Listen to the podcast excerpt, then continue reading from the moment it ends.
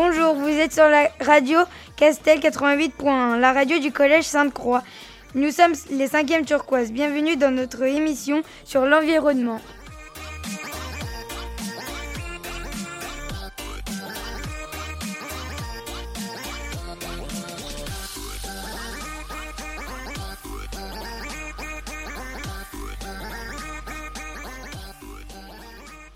Bonjour, vous êtes sur la radio Castel 88.1, la radio du collège Sainte-Croix de Château-Giron.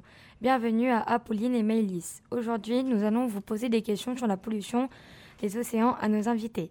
Comment les déchets arrivent-ils dans la mer? Acheminés principalement par les cours d'eau, les déchets plastiques finissent par arriver dans les océans. La grande majorité, 80% des plastiques observés dans les océans, proviennent ainsi des continents.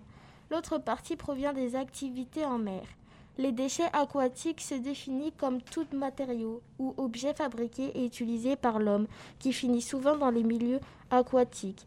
Les déchets proviennent majoritairement de l'intérieur des terres et sont transportés par les vents, les pluies ainsi que les cours d'eau jusqu'à l'océan. Quelles sont les conséquences de la pollution sur les animaux, Apolline? 90% des oiseaux de mer ont des fragments de plastique dans l'estomac. 693 espèces marines sont menacés par la pollution marine. Pour les animaux marins, les déchets plastiques sont de véritables poisons qui tuent à petit feu. les oiseaux de mer piquent les morceaux de plastique flottants qu'ils confondent avec de la nourriture, puis de, de 100 000 mammifères sont tués chaque année en ingérant du plastique. La pollution entraîne la disparition de certaines espèces. Qu'est-ce qui pollue notre océan, Maëlys? Les pollutions agricoles sont traitées, y compris les déchets plastiques, représentant environ 80% de la pollution marine à l'échelle mondiale. Toutes les pollutions des océans finissent par créer des îles de déchets, comme un nouveau continent. Comment lutter contre la pollution de la mer, Apolline? Ne rien jeter dans la mer, éviter les barquettes en plastique, consommer des produits bruts, mettre en place de nouvelles politiques publiques. Je vous remercie pour votre participation à cette émission sur la pollution des océans. Vous êtes toujours sur la radio du collège Sainte-Croix 88.1 et maintenant une petite pause musicale.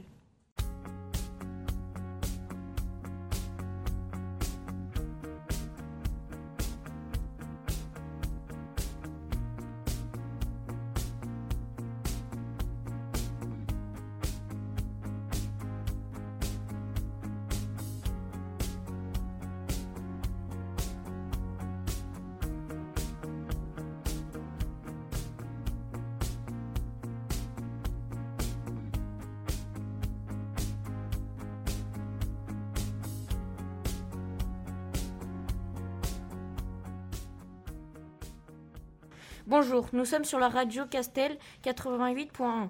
On va vous parler de la déforestation et plus précisément sur celle de l'Amazonie. Et mes invités, Evan et Louis, vont vous préciser les informations. Combien de kilomètres carrés de forêts ont été abattus en Amazonie entre 1991 et 2004 La déforestation s'est grandement accélérée entre 1991 et 2004 jusqu'à atteindre un taux annuel de perte de surface forestière de 27 423 km en 2004, ce qui représente un peu plus de la Bretagne. Quelles sont les causes de la déforestation? L'agriculture migratrice et l'élevage sont les principales causes de la réduction de la forêt amazonienne. La forte pression agricole liée à la migration de colons des Andes vers le bassin amazonien ont été apportés avec eux des systèmes agricoles intensifs. L'exploitation forestière constitue la, plus ancienne cause de la déforestation. La, la, coupe à blanc comme la coupe sélective sont néfastes. Seul 30% du bois coupé est commercialisé. Cependant, l'agriculture intensive est un facteur majeur de la déforestation. Quelles sont les conséquences de la déforestation sur le climat? La déforestation a aussi un impact très fort sur le changement climatique. En effet, les arbres stockent du CO2 tout au long de leur vie. En détruisant ces arbres, on réduit donc la capacité de l'écosystème mondial à, stocker du CO2. Moins d'arbres, c'est moins de CO2 absorbé et donc plus d'effets de serre. Pourquoi la forêt amazonienne est le poumon de la Terre? L'expression poumon vert de la planète désigne à l'origine les grandes, les grandes forêts de la Terre, en particulier la jungle amazonienne, qui produisent le dioxygène de l'air et fixent le CO2 atmosphérique grâce à la, photos, la photosynthèse. Je vous laisse avec une pause musicale.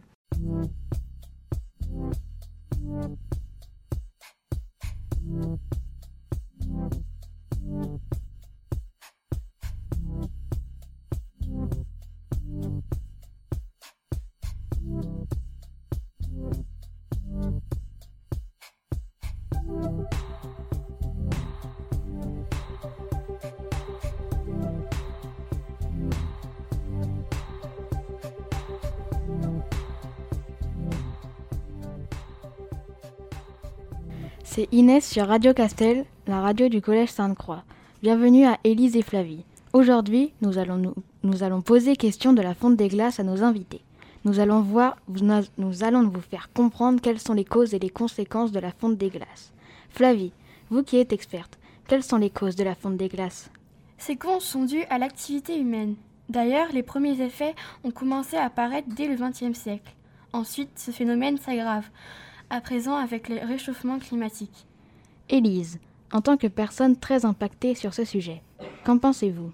Je pense que nous devrions être plus impactés et faire plus attention à notre planète. Cela, pour moi, est essentiel. Quelles sont les conséquences de la fonte des glaces? Eh bien, les principales conséquences de la fonte des glaces sont l'évaluation du niveau de mer.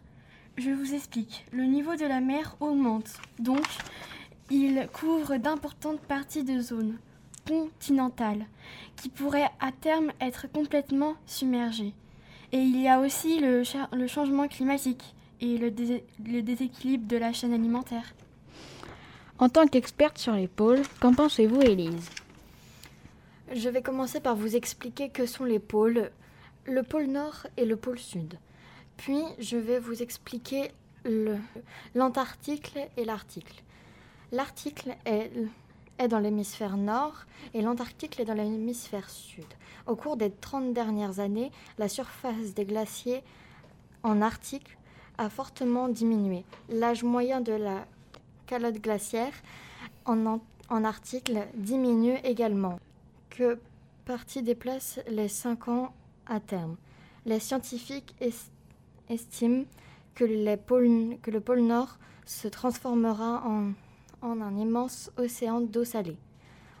En article, la surface de la calotte glaciaire est moins. Elle était entre 2010 et 2016 d'environ 1500 km. Cependant, l'article reste aussi profondément touché par la fonte des glaces. Maintenant que vous savez tout sur la fonte des glaces, je vous laisse. C'était Inès, Flavie et Inès. Vous êtes sur Radio Castel 88.1 je vous laisse avec une petite pause musicale.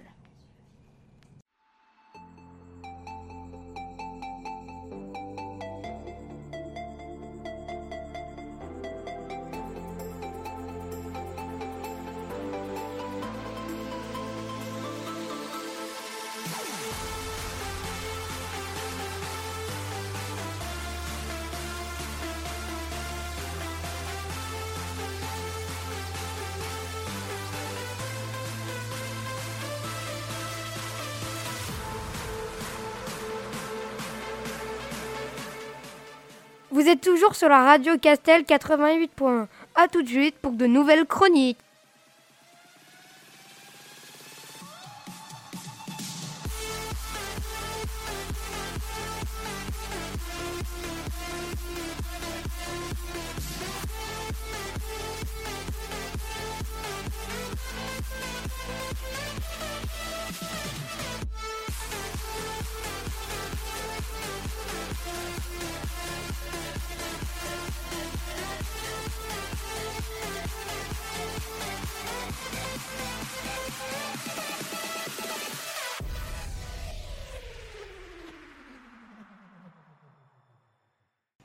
Bonjour, vous êtes sur Radio Castel 88.1, la radio du Collège Sainte-Croix. Bienvenue à Pauline et à Thomas. Aujourd'hui, nous allons parler de la disparition des coraux. Pauline, que pensez-vous de la disparition des coraux? J'en pense que c'est un grave impact sur les océans et de multiples espèces maritimes. Pouvez-vous nous dire quel impact cela aurait-il sur les océans et les différentes espèces maritimes? En premier, il y a pour impact la santé publique et en second, il y a l'intoxication provoquée par la consommation des poissons récifaux.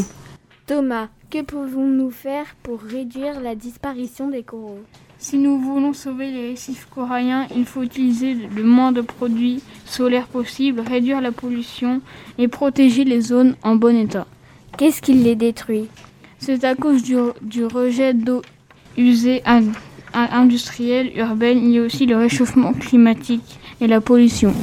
Pauline, pouvez-vous nous dire quelles espèces disparaîtront si nous ne faisons rien?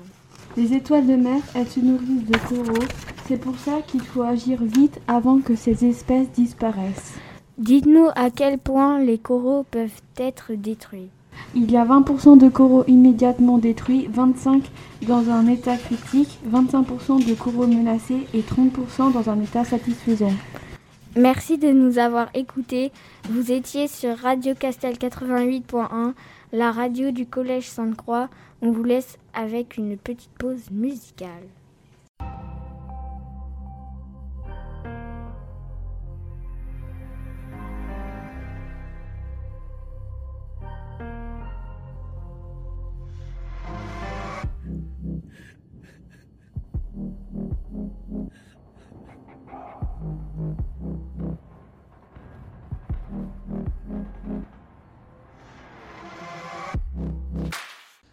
Bonjour, ici Lou, Martin et Ambre. Nous allons vous parler des territoires condamnés à disparaître comme les Maldives.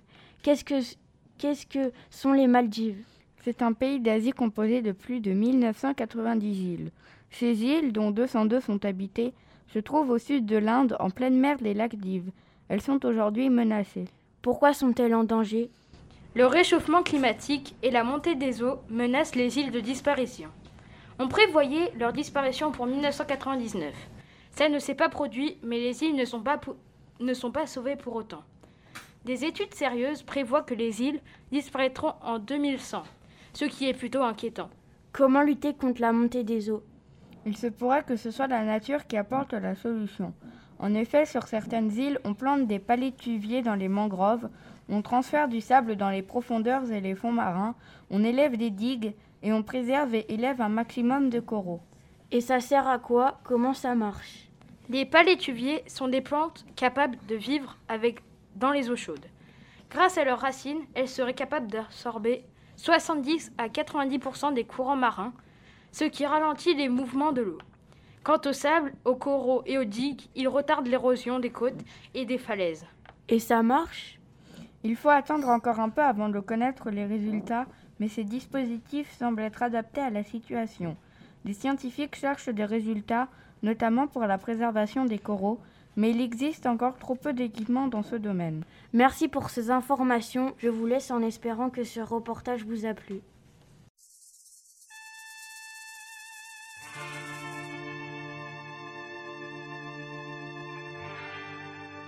Vous êtes toujours sur Radio Castel 88.1, la radio du Collège Sainte-Croix, avec une émission sur le réchauffement climatique. Restez avec nous car nous allons parler environnement. Pourquoi ce mot prend-il tant d'ampleur dans les médias?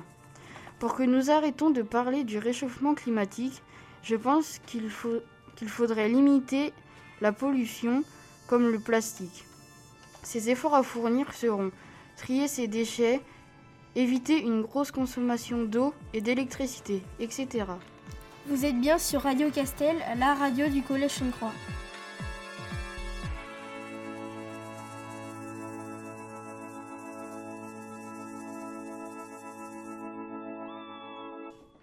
Bonjour, vous êtes sur Radio Castel. Bienvenue à Maëwen et Maëlise. Aujourd'hui, nous allons vous poser des questions sur la fonte des glaciers à nos invités. Quel est l'avenir de la mer de Chamonix? Qu'en pensez-vous, Maëwen? Des estimations sur le futur de la mer de glace ont été, effectuées à partir des recherches de 2008. En 2030, la mer de glace devrait avoir encore reculé de 550 à 1000 mètres par rapport à sa position de 2008 et elle devrait continuer de reculer après 2030 si la situation reste inchangée. Comment expliquer la fonte des glaciers de la mer de glace de Chamonix? Je m'adresse à Maëlys. D'après les études scientifiques menées à la mer de glace de Chamonix, la principale raison du recul du glacier est le réchauffement climatique en cours. Sous l'action de la température anormalement élevée, la glace, doit, euh, la glace fond énormément. La, la mer de glace perd ainsi de plus en plus de terrain. À quelles conséquences faut-il se préparer? En 1870, la mer de glace était encore visible directement depuis Chamonix. Aujourd'hui, il faut prendre le train de Montanvert et monter plus de 1900 mètres d'altitude pour la voir de près. La disparition des glaciers n'a pas seulement un impact paysager, ils, ils agissent comme des réserves d'eau douce qui, grâce à la fonte naturelle durant l'été, assurent une alimentation régulière des ruisseaux et rivières. Or, si les glaciers baissent de volume, ils redistribuent moins d'eau. L'agence de l'eau Rhône-Méditerranée-Corse estime que les glaciers alpins délivrent 15,5 milliards de mètres cubes d'eau douce par an pour la seule région Provence-Alpes-Côte d'Azur, une des plus sèches de France. La fonte des glaciers fragilise également le relief puisque la glace sert de ciment sur les parois montagneuses, avertit Hervé Le Treux. Sans oublier le, risque de poches d'eau qui se forment en altitude et qui peuvent créer des dommages ensuite en éclatant brutalement. Par exemple, près de 40 000 mètres cubes d'eau sont, con- sont contenus dans les entrailles du glacier de Tête-Rousse dans la vallée de Saint-Gervais, Haute-Savoie. Des opérations de pompage ont été lancées pour éviter la catastrophe. Un énorme bloc de 500 000 de 500 000 mètres carrés menace de se détacher d'un glacier du Mont Blanc. Des routes ont été bloquées et plus de 70 personnes ont été évacuées. L'accélération de la fonte des glaciers, à l'image de celui- celui-ci des Grandes Jorasses près du Carmailleur, inquiète les scientifiques, à l'instar du climatologue Hervé Letreux. Je vous remercie pour votre participation à cette émission sur les glaciers de Chamonix. Vous êtes toujours sur Radio Castel 88.1 et maintenant une petite pause musicale.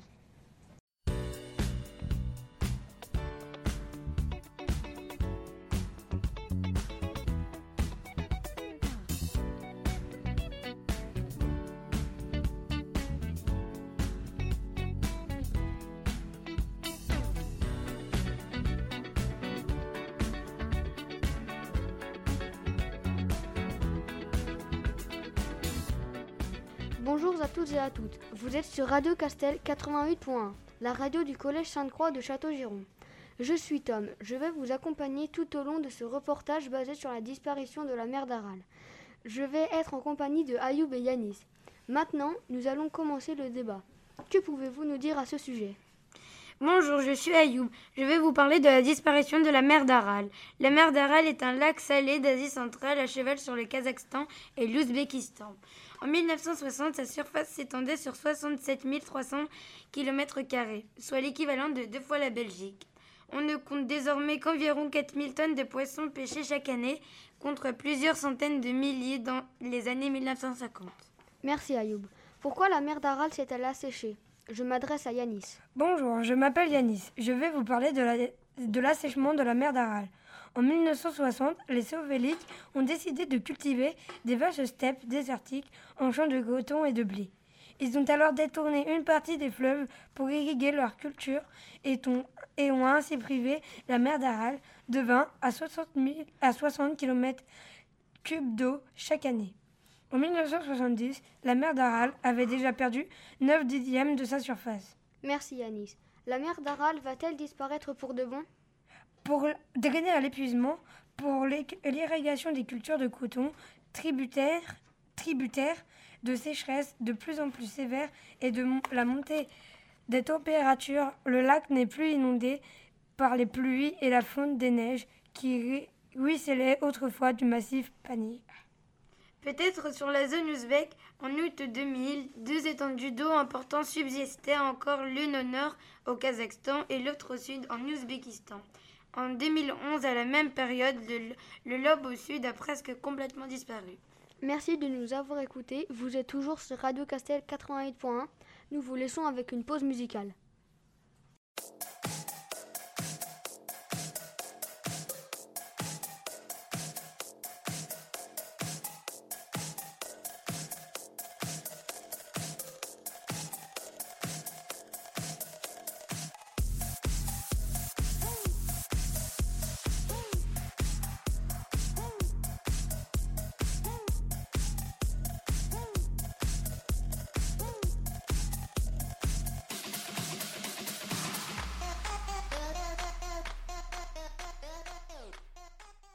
Bonjour, vous êtes bien sur Radio Castel 88.1.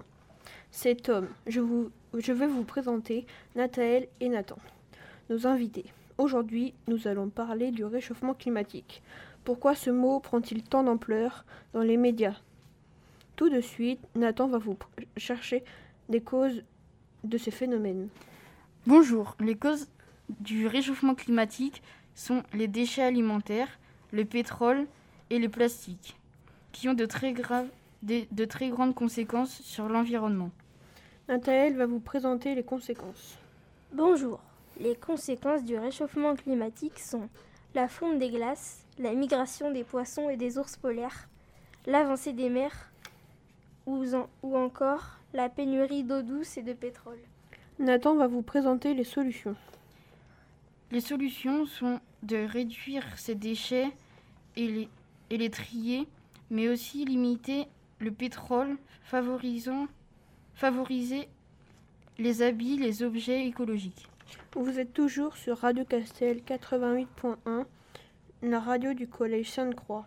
C'est Tom, Nathan et Nathaël.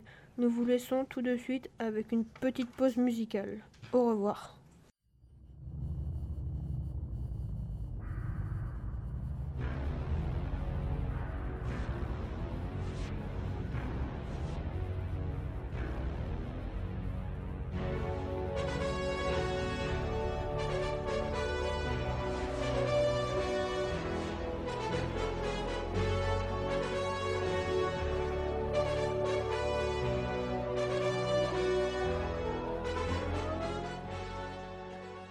La fin de notre émission. J'espère que c'était divertissant, intéressant et que vous avez passé un bon moment en notre compagnie. Je vous donne rendez-vous lundi prochain pour une nouvelle émission à partir de 17h sur Radio Castel 88.1. A bientôt pour une nouvelle émission grandiose.